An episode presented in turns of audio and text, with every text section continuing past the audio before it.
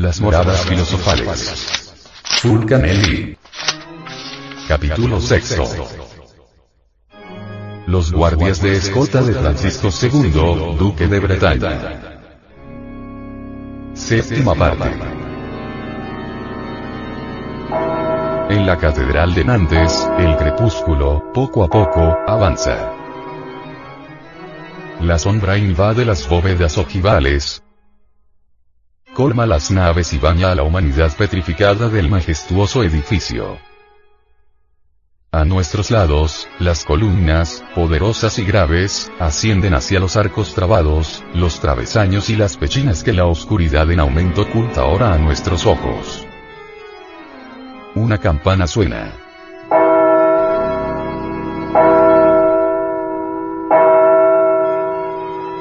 Sacerdote invisible recita en media voz la oración de vísperas, y el tañido de arriba responde a la plegaria de abajo.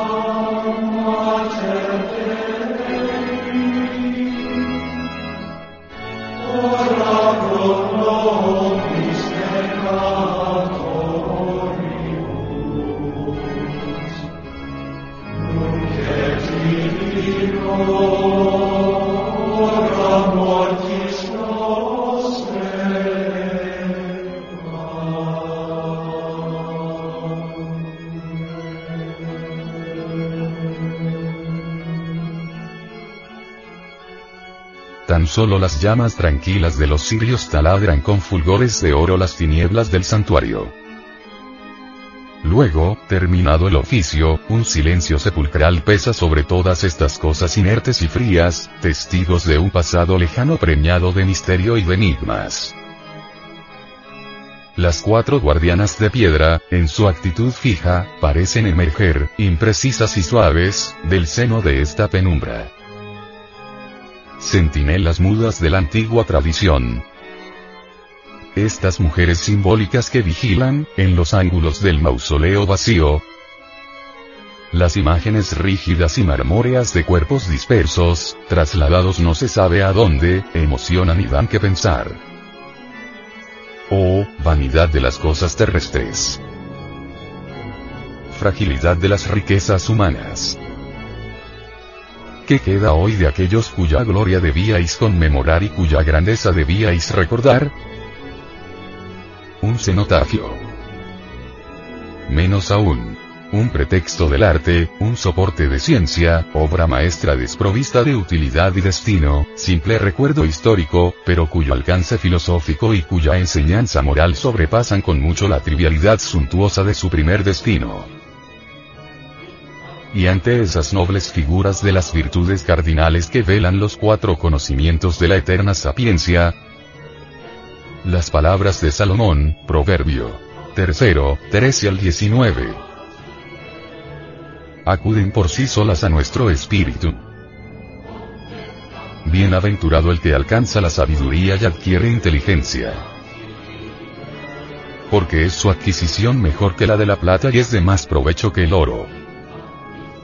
Es más preciosa que las perlas y no hay tesoro que la iguale lleva en su diestra la longevidad, y en su siniestra la riqueza y los honores.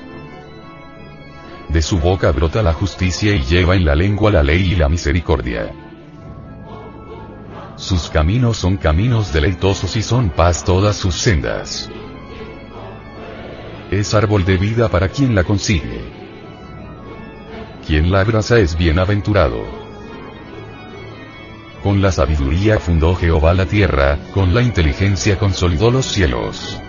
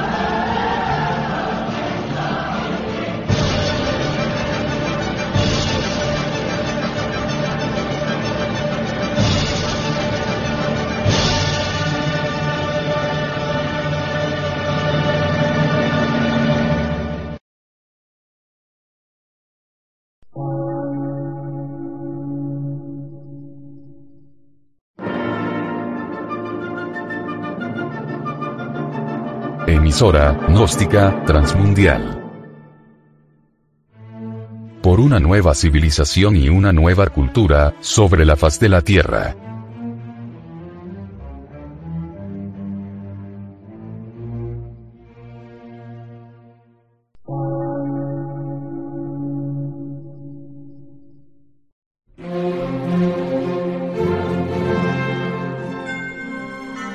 Medio de radiodifusión, científico, artístico, místico y filosófico, de la Asociación Colombiana de Centros de Estudios Gnósticos, Antropológicos, Psicológicos y Culturales, AC.